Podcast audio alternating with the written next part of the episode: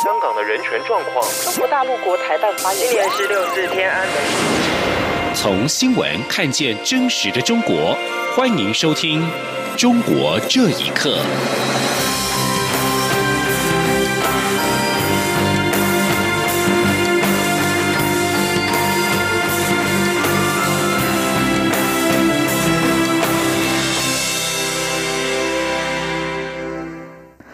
各位好，欢迎收听《中国这一刻》。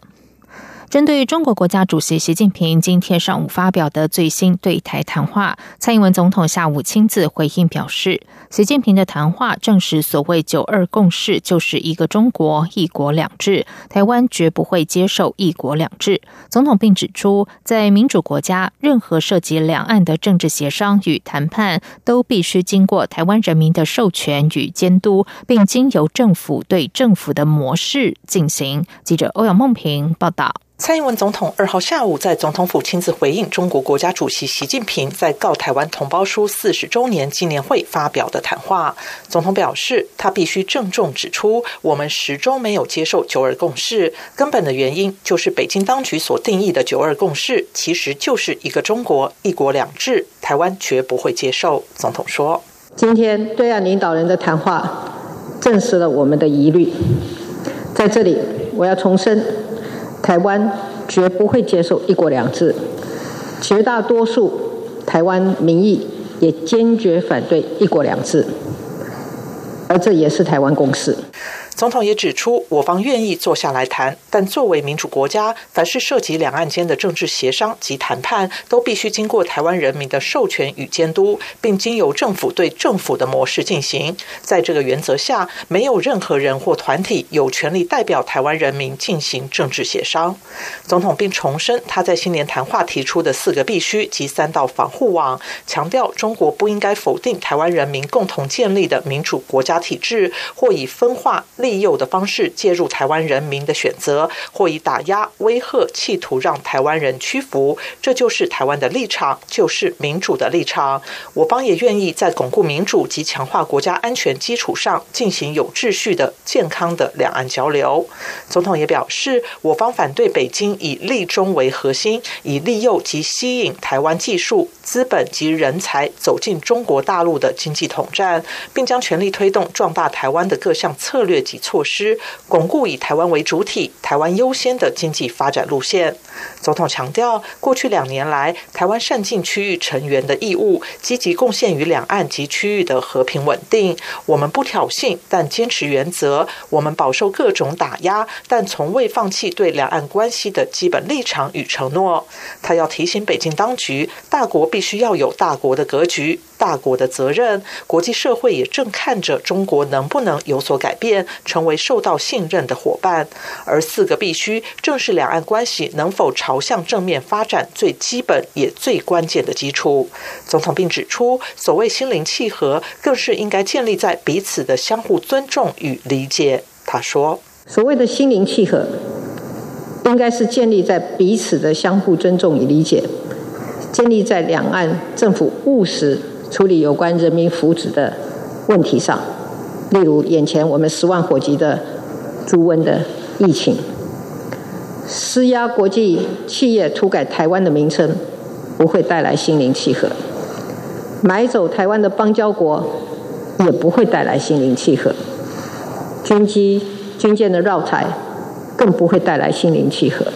总统最后重申，九合一地方选举的结果绝不代表台湾基层的民意要放弃主权，或是在台湾主体性上退让。民主价值是台湾人民珍惜的价值与生活方式。他呼吁中国勇敢踏出民主的脚步，唯有如此，才能真正理解台湾人的想法与坚持。中央广播电台记者欧阳梦平在台北采访报道。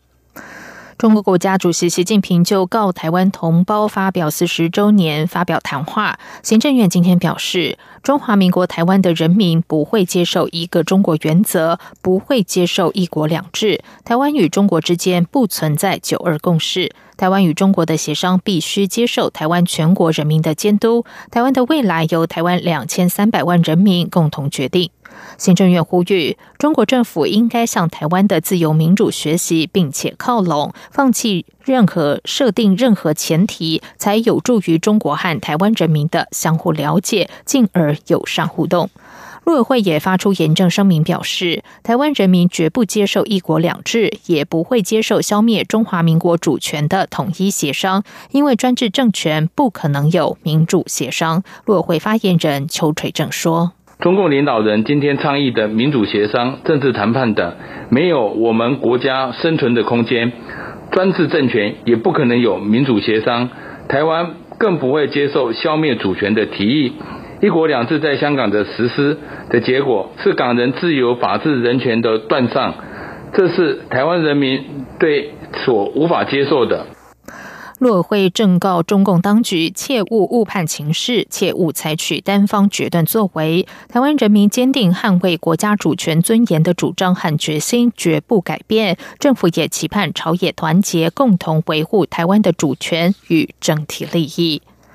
而针对习近平今天发表的谈话，中正大学战略暨国际事务研究所副教授林泰和表示，其内容无非就是强调中国必定统一，也明确了九二共识就是一中原则，没有所谓的个表。两岸政策协会秘书长王志胜认为，从习的谈话可以看出，北京的对台政策已经跳过如何统一这类的论述，而是直接变成和平统一之后，台湾要如何治理的问题。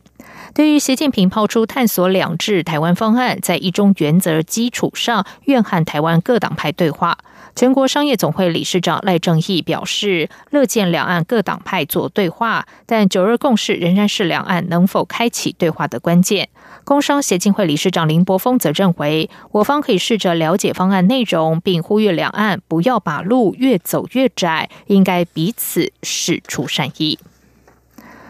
中美贸易纠纷，其中一个焦点是美国指控中国侵犯智慧财产权。掌握先进环保科技专利的美籍华人洛基山集团的负责人黄先生就有惨痛的经验。他六年前和安徽及上海两家公司合作，涉及人民币上亿元的资金，但是发现受到侵权，诉诸法律也徒劳无功，最后甚至连设备都拿不回来。黄先生认为，他的案例反映中国在保护智慧财产权方面无法与国际接轨。请听以下的报道。生物活性植被毯是用植物纤维经过特殊处理后编制而成，主要用在绿化环境工程当中，是目前解决土壤流失最有效的一种方法，被视为环保领域的革命性突破。根据美国洛基山集团的负责人黄先生提供给自由亚洲电台的资料显示，洛基山集团两千零九年在中国国家智慧财产权局获取这项技术的发明专利证，二零一二年。洛基山集团跟安徽的一家环保科技公司签订了相关技术代理以及销售协议，并且跟上海一家机械公司合作，由对方负责设备生产加工。黄先生表示，根据双方签订的保密协议书，从交易资料到产品设计图以及生产模具等等，都必须对外保密。但是安徽跟上海两家公司多次违反保密协议条款，绕过洛基山集团进行直接交易。安徽的环保科技公司，并且声称这项技术是他们跟中国相关技术专家的首创。公司高层还曾经因此成为电视台采访对象。黄先生说：“他们就窃取我这个知识产权呢，就是是集团性的窃取和政府的那个这个高官参与的这个这个窃取。你现在只要把我这个植被毯往上一打，是铺天盖地的全部在做，全国都在做。”我跟他们都签了保密协议，但是呢，他们视如。更恶劣的是，两家公司还做了伪证，以品质不合格为由起诉洛基山公司，并且利用法院判决指双方签订的保密以及商业买卖协定无效。为了证明洛基山公司的东西不好，还直接把机器弄坏。二零一四年，洛基山公司败诉，损失了两百多万人民币。黄先生说：“取消了商业合同以后呢，他就取消我这个商业秘密的协议。”就把商业秘密的，就是就是保密协议给取消掉了。那么这样的话呢，他可以肆无忌惮的，就是窃取我的保密，就是那个窃取我的那个知识产权。那么照理呢，就是说他们要把设备还给我的，但是他设备不还给我们，继续使用我的设备。黄先生指出，安徽环保科技公司背后由政法系统包庇，公司负责人的女儿跟女婿都是高官，与其打官司，如同以卵击石。黄先生认为，自己的经历反映中国在反侵权以及保护商业机密等范畴无法跟国际接轨。以上新闻由央广整理报道。被指煽动颠覆国家政权的广东维权人士曾江华被珠海法院裁定有罪，判刑两年。曾江华熟悉互联网技术，曾经参与非政府组织，协助民间争取权益。他的前代表律师认为，当局把曾江华判刑是政治打压。请听以下的报道。曾江华家属透露，珠海市中级法院在上周裁定煽动颠覆国家政权罪名成立，判刑两年。据了解。宣判没有公开，家属至今尚未收到判决书。中国二零零五年颁布《非经营性互联网资讯服务备案管理办法》，当时在网络公司任职技术主管的曾江华，对中国的互联网审查有切身体会。他经常收到公安部门通知，要求帮忙处理一些网站，因此曾江华以自己的网络技术指导网民突破互联网封锁。把消息放上外国网站，并参与非政府组织协助民间以法律途径争取权益，结果被公安多次问话警告。七零九律师大抓捕后，曾江华出任民间维权网站“权力运动”的执行理事。刘晓波逝世后，广东江门因海记多人被捕，曾江华也到看守所存钱给被捕人士。二零一七年九月，曾江华被广东警方。以煽动颠覆国家政权罪刑拘，二零一八年三月被正式逮捕，八月在珠海市法院开审。曾为曾江华辩护的律师任全牛，二零一八年年初接到警方通知已被解聘。任全牛坚信曾江华是无罪的，被裁定煽动罪是政治打压。他说：“那要按照官方的那个指控的话。”那你这个罪名一旦成立的话，判十年也不是多也不多。那你就是说，如果是就是打击报，就是打击不报复破坏迫害的话，那一个月也是多的啊。我始终认为他是无罪的。呃，但是你说官方有没有找到更多他是呃不为大家所知道的这些什么行为？这个也很难说，呃，有或没有。任泉牛退出后，外界一直无法掌握曾江华案的进展，到最后甚至没有任何消息。案件的程序完全不透明，有法律界人士指出，像曾江华这类徘徊红线边缘的非政府组织人士，一旦涉案，案件不会按照一般法律程序处理，被捕者普遍有的权利，像是判决书等都不存在。央广新闻整理报道。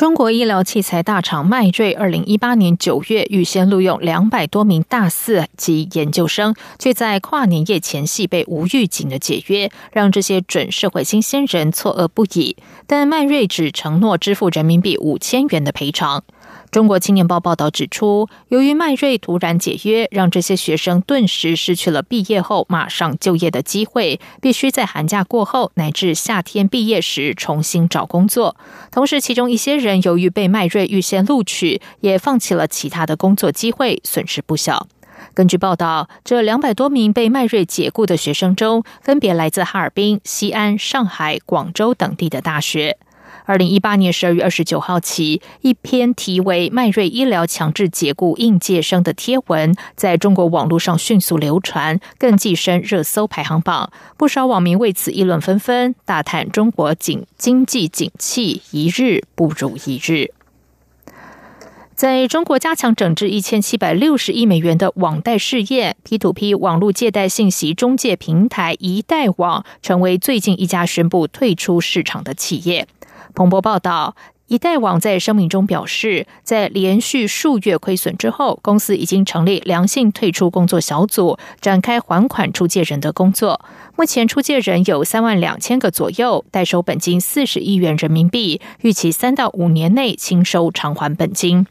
二零一四年获得软银中国创业投资有限公司注资的一代网也表示，不准股东和高层主管出境。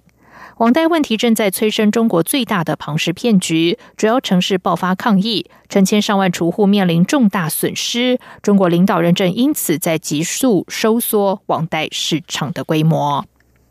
以上中国这一刻，谢谢收听。这里是中。